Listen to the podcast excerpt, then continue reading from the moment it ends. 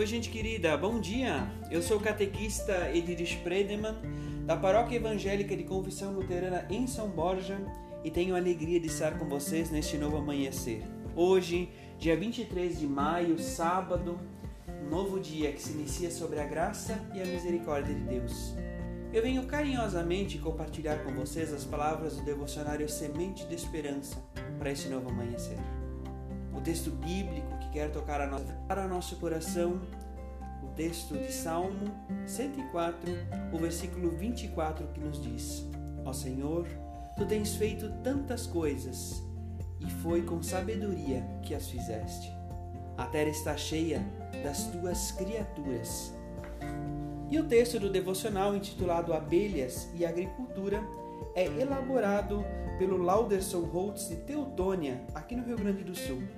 O Lauderson quer nos chamar a atenção sobre o cuidado com as abelhas e nos diz assim ele no texto que quer nos falar a nossa vida no dia de hoje.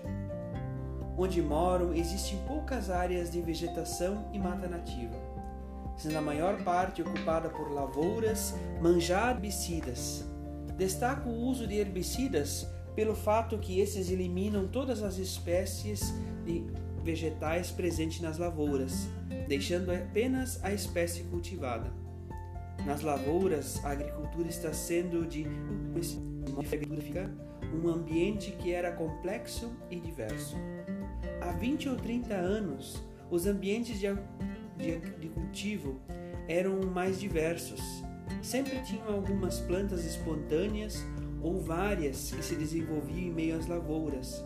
Elas floresciam e forneciam alimento para as abelhas e serviam de abrigo para inimigos naturais como insetos, fungos, bactérias, predadores e outros insetos ou fungos considerados pragas.